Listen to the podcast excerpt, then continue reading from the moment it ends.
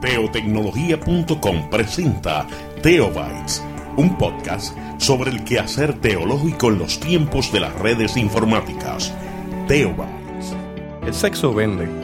Para decirlo en términos del siglo XXI, el sexo consigue clics.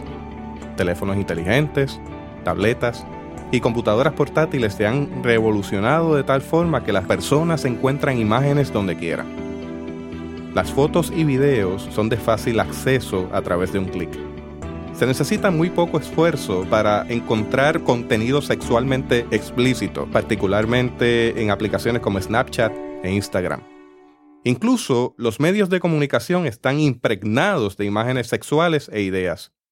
Usted solamente necesita ver un comercial de Axe, una presentación de Miley Cyrus o un reality show, como se dice en inglés, como lo es Gran Hermano, para percatarse de que esto es cierto.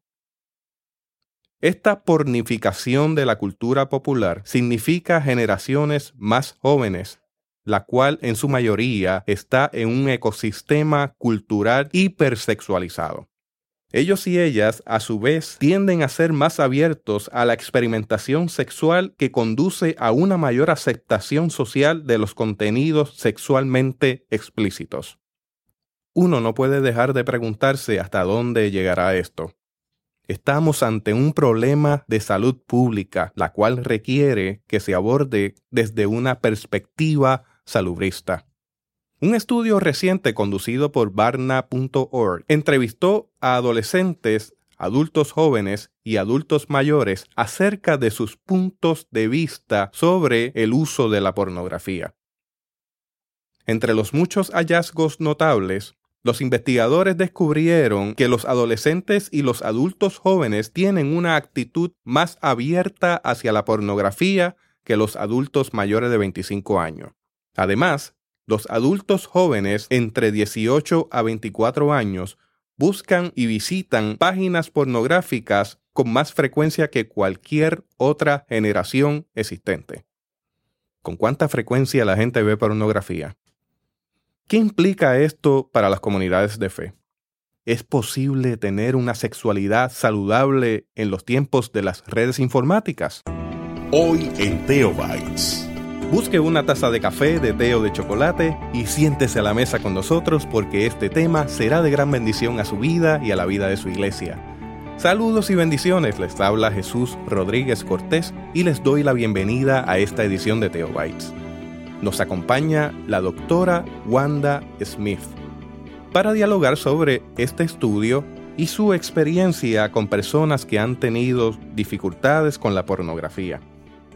Wanda es miembro de la Iglesia Cristiana Discípulos de Cristo en Fajardo, Puerto Rico. Ella posee una maestría en salud pública. También posee un doctorado en sexualidad y un MD, o sea, un doctorado en medicina. Entre sus especialidades se encuentra la del tratamiento para personas que son ofensores sexuales. Y recientemente ha dedicado tiempo para trabajar el tema de medicina sexual forense, es decir, que ella tiene una certificación en medicina sexual forense. Ella también ha establecido un programa de prevención sexual en las cárceles de Puerto Rico. Posee al igual una maestría en salud pública y tantas cosas que yo podría decir sobre Wanda. Sobre Wanda puedo decir que ama al Señor profundamente. A pesar de que muchas personas la asocian con los medios de comunicación y piensa que es una celebridad, en cierta forma lo es, pero Wanda, más allá de una celebridad, es una mujer cristiana, creyente, de unas convicciones profundas de un evangelio que la ha formado. Y es para mí un privilegio tenerle. Ella le sirve al Señor con amor, con pasión. Hay algo más que debo añadir. A Wanda y a mí nos une unos lazos profundos de hermandad en Jesucristo y adicional a eso, ella es madrina de nuestra boda. O sea que ella es la madrina de bodas de Kelmadis Pérez Rivera y de Jesús Rodríguez Cortés, quien le habla. Wanda, Bienvenida a Teo Bites. Ay, gracias Jesús por invitarme. Me has hecho reír muchísimo con esa presentación mía de mi profesión y sobre todo de nuestro acercamiento. Es, es, verdad, nos queremos muchísimo y soy la madrina de ustedes y que la gente sepa que han estudiado muchísimos temas de sana sexualidad. que quede claro que ella estuvo a cargo de, todo, de poner todos los puntos sobre las IES. Qué bueno estar aquí. Qué privilegio. Este estudio, Wanda, podría correlacionarse de alguna forma con tu experiencia de campo. Mira, definitivamente, cuando tú estabas leyendo mi preparación, de momento me sentía hasta viejita, lo cual es bueno porque eso tiene también su, su, lado positivo. Pero si te fijas, fuimos preparando nuestra carrera con toda la intención y porque detectamos unas necesidades en los 80, porque esa es mi época, ¿verdad? Unas necesidades y unos vacíos en las áreas profesionales de las situaciones que estaban surgiendo relacionadas a la sexualidad y no había academia en eso. Así que no soy una médico convencional, sino que fui preparando mi carrera. Y si te fijas, me he ido mucho por el área de los ofensores sexuales y el área de la medicina forense, porque el área de la víctima pues hay bastantes personas que la trabajan, es una necesidad obviamente eh, muy importante, pero nosotros somos cristianos y estamos llamados también a la compasión. Entonces, cuando tú vas estudiando y vas viendo lo que es un ofensor sexual, lo que es la pornografía, tú te das cuenta que esas personas tienen una historia que empezó temprano. Entonces, está bien, vamos a, procesarlo porque hay unas consecuencias, ¿verdad?, de, su mal comportamiento. Pero ¿por qué no vamos a la raíz y en vez de ser punitivo, tratamos de ser más, eh, primero, preventivo? con una sana sexualidad. Y segundo, si ya lo hizo, pues en vez de ser punitivo, que hay que hacerlo, pero porque no somos mejor reformativo, porque rehabilitativo, se puede. Se puede y yo doy fe de eso, no tan solo desde la ciencia y la clínica, sino también desde las experiencias espirituales que he tenido. Así que sí. O sea, que lo ha visto correlacionado en tu experiencia de campo. A mí me ha llamado la atención algo que trajiste. Es que usualmente se tiende a enfocar en la víctima, que eso es importante, no lo dejamos a un lado. Pero un ofensor sexual, usualmente, luego que es procesado, se encarcela y allí no hay ningún programa para rehabilitación la persona tiene oportunidad de rehabilitarse? Ok, e-, esa es una pregunta bien importante. Mira, recuerda que vamos a tirarle un poquito la toalla a las personas que trabajan con esto, inclusive a nuestro gobierno, porque la sexualidad es una disciplina relativamente nueva si la comparamos con otras especialidades, ¿verdad? Que tienen siglos.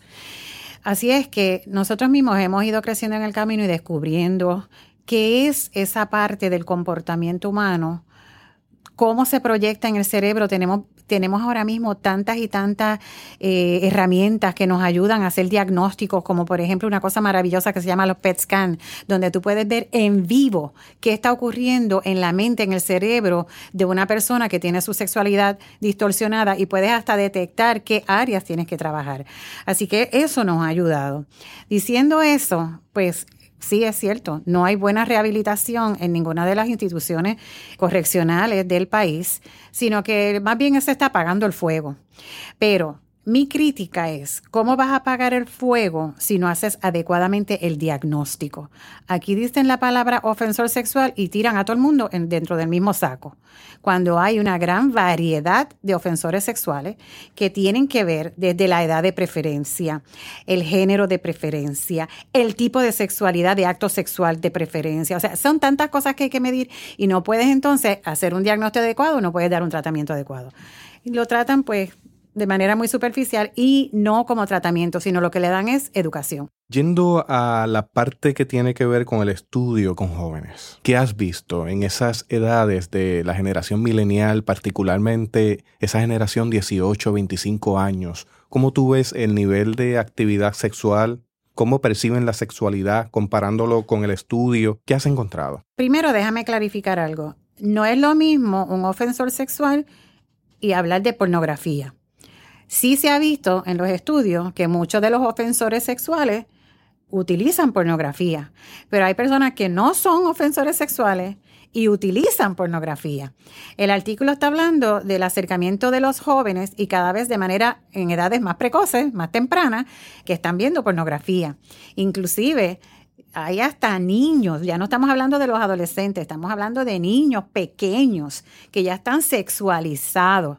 Y sexualizados no necesariamente porque se sentaron a ver una película pornográfica.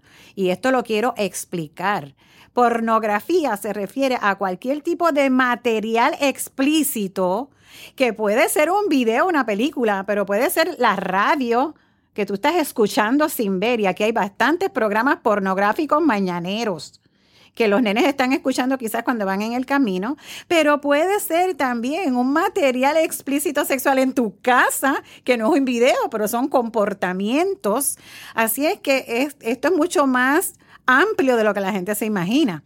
Y a lo mejor esos niños, ok, no le están poniendo la pornografía, pero lo que está teniendo alrededor, lo que están recibiendo, sí es un material sexualmente explícito.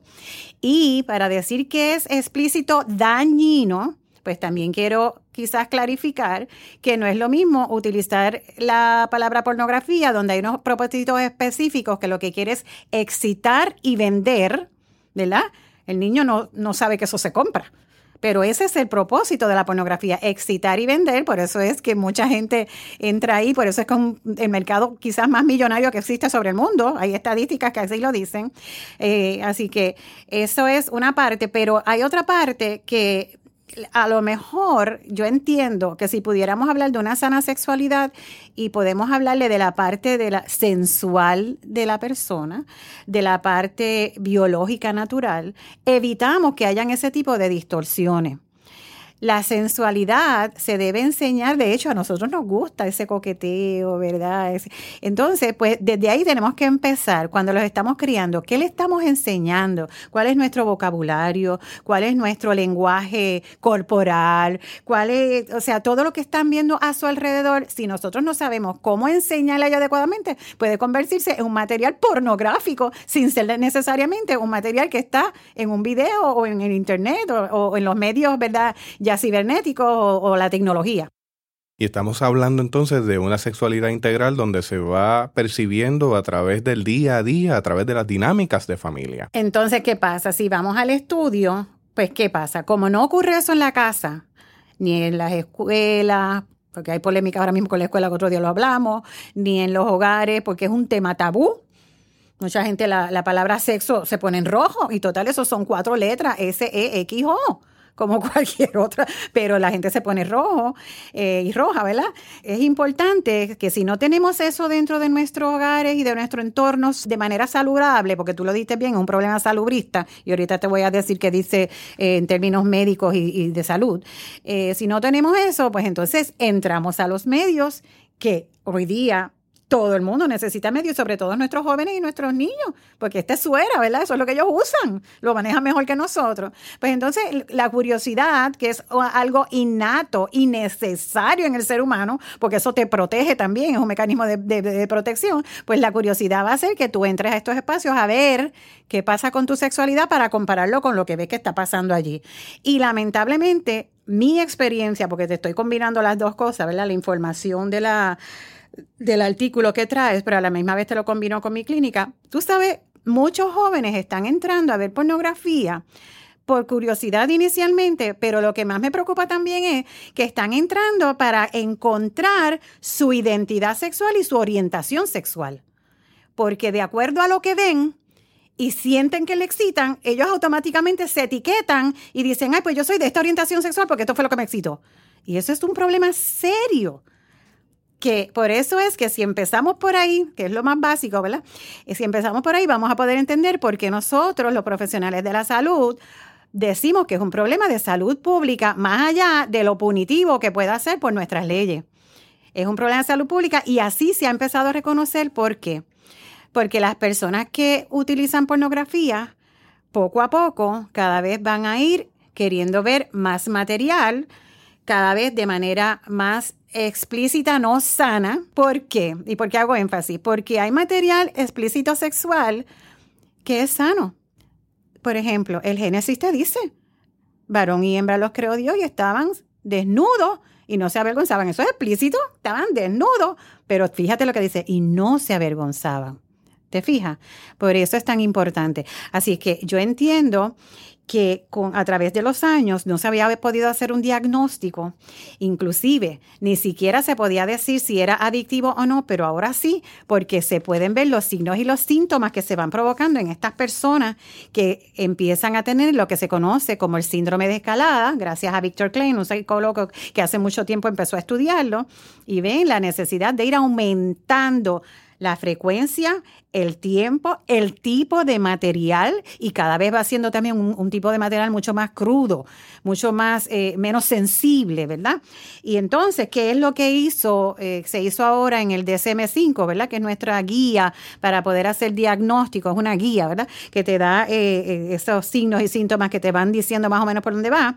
Bueno, pues decidió incluirlo, primero eliminar la palabra adicciones, porque encuentra que la palabra adicción es peyorativa, mm, quizás no, deja que el paciente salga adelante, y, entonces lo que hicieron fue una clasificación entre lo que son trastornos relacionados a sustancias, que son todas las sustancias que conocemos, alcohol, marihuana, pero también entonces incluyeron un capítulo que dice trastornos no relacionados a sustancias, que se incluye ahí entonces también las adicciones sexuales, como es la adicción a la comida, como es la adicción a las compras, esas otras adicciones que vemos que no están relacionadas a sustancias, pero es entre comillas, porque si hay sustancias, lo que pasa es que están dentro de nuestro cuerpo. Va generando unas endorfinas y esta sensación de susto inicial cuando un niño, una niña se enfrenta a un material pornográfico, con ese susto quiere cerrar y el querer salir de eso, pero que lo que vio le llamó la atención y de repente cerró la computadora, apagó todo porque no quería ni siquiera apagar y de repente viene el high, la escalada de que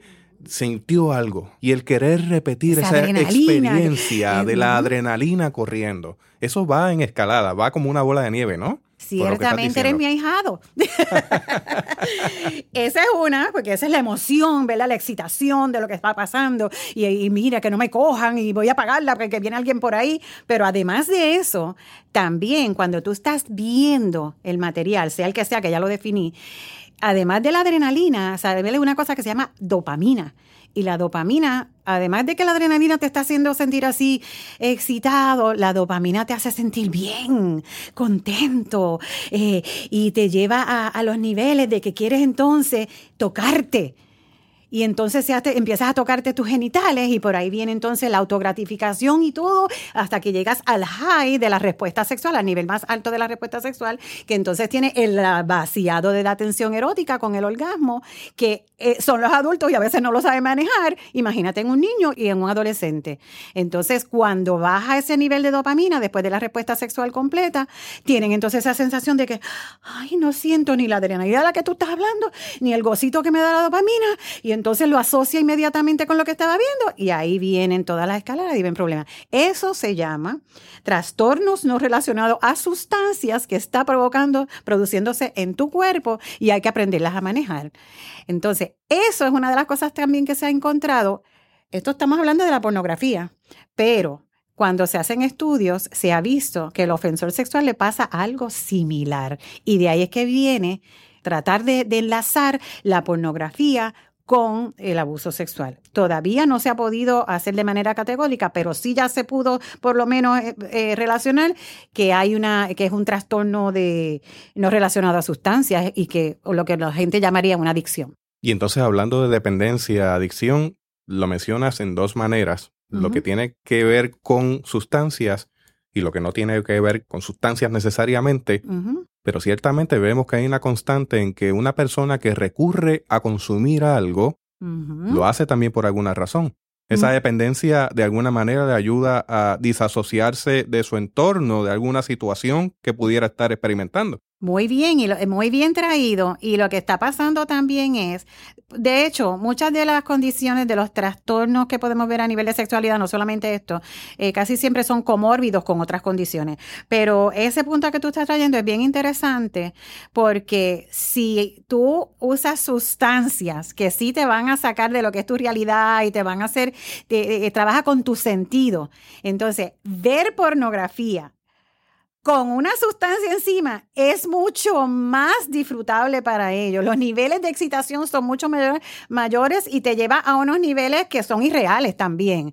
Entonces, mucha gente combina las dos cosas y cuando vienes a ver, pues son múltiples las adicciones que encontramos en estas personas en ese sentido y además le añadimos otras personas que por ciertas situaciones y trastornos que vienen eh, arrastrando de consecuencias negativas, abusos sexuales previos, eh, carencias en el hogar, negligencia, también entonces se han visto que son personas que requieren de ciertas sustancias para minimizar el dolor que llevan en su corazón. Es complejo. Un punto de escape o una válvula de escape de alguna forma. Dentro de la iglesia, de la gente de a pie, gente que se sienta un escaño, gente que incluso pudiera estar en el clero. Estas situaciones también ocurren. Qué triste, pero sí. Y te diría que es bastante más común de lo que la misma gente cree. Primero, en cierta medida, las iglesias también son hospitales porque vamos nosotros, ¿verdad? Que estamos buscando, eh, tenemos unas necesidades. Somos la comunidad de los perdonados. Exactamente. No somos perfectos. Y bueno, ahí es que está el problema, que muchas veces las iglesias, eh, no puedo decir en general, porque yo he visto, miren, hay iglesias que de verdad están tratando el tema de la sexualidad mucho más y mejor que el gobierno, para darte una idea, ¿verdad? Pero muchas veces todavía es un tabú, todavía eso es un pecado, el sexo es un pecado, la palabra sexo, ¿verdad? Empezando por ahí. Y entonces seguimos siendo humanos y nos llama más la atención porque lo prohibido te tienta. Entonces, ¿sabes qué? Dentro de la iglesia hay bastante tentados. ¿Por qué? Porque no se le está facilitando una información adecuada para entender. Y también tienen curiosidad, más que nadie. Entonces, el nivel de excitación es mayor. ¿Tú sabes por qué? Porque lo está haciendo escondida. Y entonces estás creando el mismo ciclo de que estamos hablando. Lo único que aquí la adrenalina es, vamos a decir, de tipo para lidiar con, con la religión. Así que el religioso que está utilizando pornografía puede ser hasta más peligroso porque los niveles de escalada son mayores en todos los sentidos. Y encima de esto, y me da mucho dolor, pero encima de esto, si está bregando con el proceso de salvación y se siente totalmente en gracia y se le olvida que es humano y que sigue siendo pecador, que es un pecador en proceso, puede ser que se desinhiba totalmente y lo siga haciendo y crea que está perdonado y que todo está perfecto. Eso es bien peligroso. ¿Pudiera llevar esto entonces a una fragmentación del ser? Demasiado seria, demasiado seria. Entonces, ahí sí que tenemos que hacer buenos diagnósticos para poder hacer buenos tratamientos, porque sabes qué, mientras más temprano detectemos esto, más posibilidades de éxito tenemos. Y yo creo totalmente en, los tratamientos, pues primero médico, porque soy médica, ¿verdad? o sea, en términos profesionales de la salud en general. Y también creo en el poder de Dios. Pero hay situaciones en que a veces sí hay que botar la llave porque es bien difícil para la ciencia y hay que dejárselo a Dios, pero un corazón duro, duro, duro que conoce a Dios es bien difícil. Así que hay que tener mucho cuidado con lo que, mira, el cuerpo, la Biblia dice es el templo de Dios. Tienes que tener cuidado con lo que haces con él y no puedes jugar con estas cosas tan peligrosas. Es triste, pero es así. ¿Cómo podemos ayudar a una persona que se siente atrapada en la pornografía?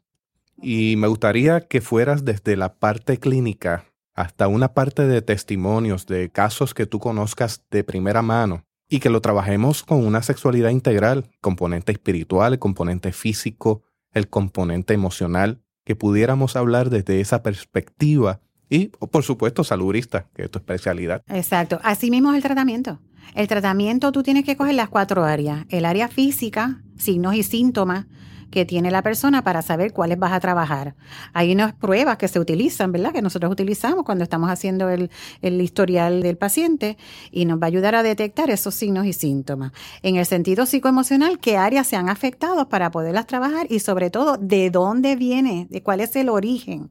Porque se ha demostrado que también hay componentes genéticos que te llevan a tener diferentes tipos de trastornos de adicciones, trastornos relacionados a no sustancias o dependencias y entonces si tú tienes el componente genético no quiere decir que tú vas a ser una persona dependiente, pero sí, si te expones por curiosidad y lo tienes, vas a caer más rápido que alguien que no lo tenga.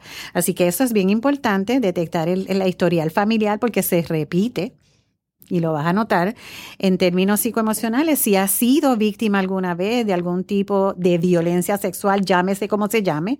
Otro día podemos hablar de eso porque existen diferentes tipos de violencia sexual, pero hay gente que cree que la persona que fue violada y penetrada está más lastimada, ¿verdad? Más, lacerada que una persona a la que a lo mejor nada más se le tocó un seno. Y no necesariamente porque quien te va a decir el grado de violencia es la persona como lo, como lo ha sentido.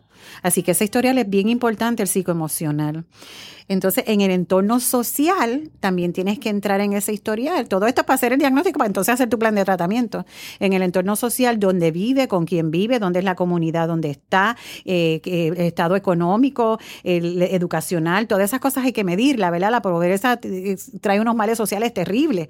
Entonces, si hay gente que lo único que tiene para distraerse es precisamente entrar en sus comportamientos eróticos y más nada, ¿verdad? Eh, se puede hay que proveerle, ¿verdad? Para que no, no, no lastime su sexualidad. Y entonces también buscar el componente espiritual. ¿Tú sabes por qué Jesús? Porque hay personas que se le daña su sexualidad porque han entendido constantemente que la sexualidad es un pecado y que eso lo, lo quieren disociar de todo lo que es espiritual, incluyendo entonces su parte privada de su sexualidad y personal. Solamente quieren entonces practicar su sexualidad. Ya cuando es mayor de edad, se graduó de la universidad consiguió pareja y entonces nos casamos.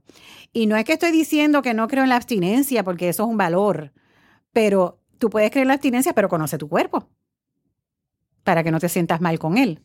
Y en eso hay que trabajarlo. Entonces, cuando tú vas trabajando esas áreas y tú en el historial detectas, ¿verdad? Cuáles son los riesgos en cada una de las cuatro áreas, física, psicoemocional, social y espiritual, entonces vas a buscar protectores para eso de acuerdo a tu diagnóstico. Entonces, va a ser bien variado. O sea, esto no es como una receta cuando a alguien le duele la cabeza y tú le das una pastillita para quitarle el dolor. No. Va a variar de acuerdo a cuál de esas áreas está afectada. Puede ser, puede ser que estén todas, puede ser que sea una, puede ser que sea una causa orgánica, que nada más con un tratamiento, cuando tú le des el tratamiento médico y baje, por ejemplo, un tumor y le quite la hipersexualidad, pues mira, se le fue, ¿verdad? Entonces, cuando ya tú tienes ese diagnóstico bien hecho, vas entonces a buscar qué herramientas vas a utilizar. Puede ser desde tratamientos cognitivo-conductual, educando a la persona y enseñándole a, cómo actuar, modificación de conducta. También se utiliza mucho lo que se conoce como prevención de recaídas. Le enseñas a tu mente y a tu cuerpo a, saber, a, identificar cuándo es que te está llegando ese ciclo para que lo puedas cortar antes.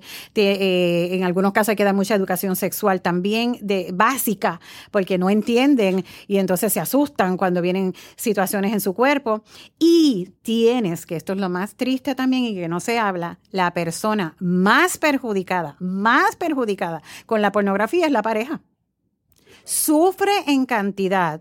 Primero, porque está todas las noches literalmente, digo, puede ser de día también, pero por la noche cuando se despierta está en otro lado, está en la computadora, está viendo películas, qué sé yo. Pero en segundo lugar, que es lo más grave, tu pareja se convierte en un objeto sexual y requiere y le da coraje si tú no quieres, si tu pareja no quiere hacer lo que tú quieres hacer, lo que tú viste que hace en la película y la utilizas. Y la persona entonces que está contigo también se le va a dañar su sexualidad porque la estás usando o lo estás usando porque esa es otra cosa que no hemos hablado pero la pornografía de la mujer que utiliza la mujer es diferente a la que utiliza el hombre, porque las percepciones y, los placeres también usualmente son diferentes, son de las diferencias que hablamos que existen entre el hombre y la mujer, pues hay, todas son aprendidas. ¿Verdad? Y algunas vienen pues ya, eh, eso también es otro debate, este, viene pues en nuestros códigos eh, que sabemos que pueden ocurrir desde, desde, aún desde el vientre de la madre y los afectos y todo eso, pero en términos generales, como te dije ahorita, tú vas a aprender a controlar o a, o a, eh, a controlar, a tomar decisiones en tu vida, pero estas mujeres que son las que más sufren porque la pornografía la utilizan más los varones pero ellas sufren, pero la que aprende a utilizar pornografía y lo utiliza muchas veces, y eso me da mucho coraje, profesionales que dicen, ah, ¿estás apagado? Pues váyanse los dos y saquen este video o vayan a tal página para que vean esta, esta película. Y ellos van bien confiados, qué chévere, esto nos va a encender la llama. Pero ¿qué pasa? Que la pornografía es diferente para cada uno como la percibe. Y la realidad es que muchas mujeres, algunas les gusta, pero muchas, yo diría que la gran mayoría de las mujeres no les gusta porque sienten como que la persona está siendo infiel porque dice, es que aunque sea una película, está haciendo infiel porque tiene en su mente otra cosa que no soy yo. Entonces, eso, pues obviamente, ahí empiezan una serie de complicaciones bien serias. Llegan las disfunciones sexuales y de todo tipo, no tan solo sexuales, pero de todo tipo. Así que es bien complejo, es un tema que tiene tantas vertientes, hay tanto que trabajar, pero esa es la parte negativa, ¿verdad? Esas son las consecuencias de, si, si pudiéramos prevenir de manera sana, pues mi esperanza es, ¿verdad? Ya que llevo treinta y pico años dando vueltas por ahí, este, mi esperanza es que algún día veamos nuestro país un poco más sano, entendiendo que si logramos dialogar los temas de educación sexual de manera más sana, dejar las polémicas que muchas veces tienen los extremos, uno y otro, el ultraliberal y el ultraconservador, eso no aporta, eso no aporta. Que podamos sentarnos de manera correcta, con mucho cariño, con mucho amor y respetando las diversidades, crear unos planes adecuados para que nuestros niños se críen sanos, porque ahora mismo la realidad es que, como tú lo traes en el artículo, la mayoría están no tan solo utilizándola, sino que se están enfermando con lo que están viendo y están buscando su identidad y su orientación sexual a través de esa pornografía, que no es el mejor sitio. Yo me siento interpelado con esto que estamos hablando porque yo estoy criando. Yo, yo tengo una hija y un hijo y a mí me interesa grandemente que puedan crecer sanos, saludables, que puedan disfrutar de su sexualidad en el tiempo que les toca, de manera plena, que sean felices de forma integral, física, mental, espiritualmente. Dice la Biblia en 2 de Timoteo capítulo 1 versículo 7 de la siguiente forma. Pues Dios no nos ha dado espíritu de timidez, sino de poder de amor y de dominio propio. Las tres están buenísimas. Ese es uno de mis, de mis versículos favoritos para los jóvenes. Digo, aplica para todo el mundo, pero me gusta mucho para los jóvenes porque ciertamente, mira, Jesús, ser adolescente no es fácil si no les damos herramientas para comprender, ¿verdad? Ese, todo lo que está ocurriendo en su cuerpo, específicamente en sus emociones, en su mente. Entonces, cuando uno les enseña poco a poco y, uno le da ese versículo, tú tienes ese poder de poder controlar ciertas cosas, no tu sexualidad sana, que ahí está, ¿verdad? Sino las cosas que no son sanas. Y tú le ves como le brillan los ojitos cuando tú puedes hablar el tema abiertamente con ellos. A mí me encanta. Esa es la esperanza. Yo creo que si pudiéramos hablar abiertamente con ellos, de verdad haríamos la diferencia. Mira, ahora mismo hasta las Biblias han cambiado, ¿verdad? Que si el lenguaje antes era, conoció a tal persona. María no conocía a varón. Pues ya está hablando de que las relaciones sexuales. Mucha gente se escandaliza, pero es que eso no es una mala palabra. Lo malo es no dialogarlo. Ya se van dando interpretaciones más acorde con la época en que estamos viviendo. Estás haciendo referencia a una nueva Biblia de lenguaje sencillo para la niñez. Wanda, ¿podrías compartir unas palabras finales a modos de recomendaciones y de cierre de esta edición? Pues claro que sí, mira, es un tema que a muchos de nosotros nos provoca mucho dolor porque hemos trabajado muchos años con esto y, y, la compasión, ¿verdad? Que pone el Señor en nuestro corazón muchas veces te hace llorar por tus pacientes o por tus clientes o por tus hermanos, ¿verdad? Pero hay esperanza. Hay esperanza aun cuando muchas veces la ciencia dice que no porque en mi oficina nosotros lo hemos visto. Y a veces nos llegan casos que nos refieren que nadie ha podido bregar con ellos y nos los mandan como para este zafacón a ver qué ustedes pueden hacer. Y Agustín y yo nos miramos y decimos, Dios mío, esto no está en ningún libro. Esto no, ¿con qué se mastica esto? Pero siempre oramos y le decimos al Señor que nos dé luz, que nos dé sabiduría. Y nuestra experiencia de ya 33 años de clínica nos ha mostrado que donde no ha podido la ciencia, la palabra de Dios ha podido. ¿Tú sabes por qué? Porque la pornografía, los ofensores sexuales, lo que tienen es un revolú en esa cabeza. Ellos tienen lo que se llama pensamientos de error. Y el Señor te saca los pensamientos de error y te pone los pensamientos grandes como es Él. Así que yo siempre entiendo que hay esperanza. Y todas las personas que nos escuchan que tienen ministerios cristianos, y aunque no los tenga, todo el cristiano tiene que tener un ministerio, siempre integre ese componente de la palabra, porque cuando usted menos se lo espere, que no le está funcionando lo que le enseñaron en la universidad, ahí viene el Señor y lo saca. Claro que sí. Gracias, Wanda. Ay, gracias a ti, te felicito. Un privilegio enorme tenerte. Así que nos veremos en otra ocasión. Claro que sí, ahijado. Hasta aquí esta edición de Teo White. Gracias por darnos el privilegio de llegar hasta ustedes a través de las redes informáticas. Será hasta el próximo episodio. Que la paz y la gracia de nuestro Señor Jesucristo sea con ustedes. Esto fue Teobytes, presentado por teotecnología.com, un podcast sobre el quehacer teológico en los tiempos de las redes informáticas.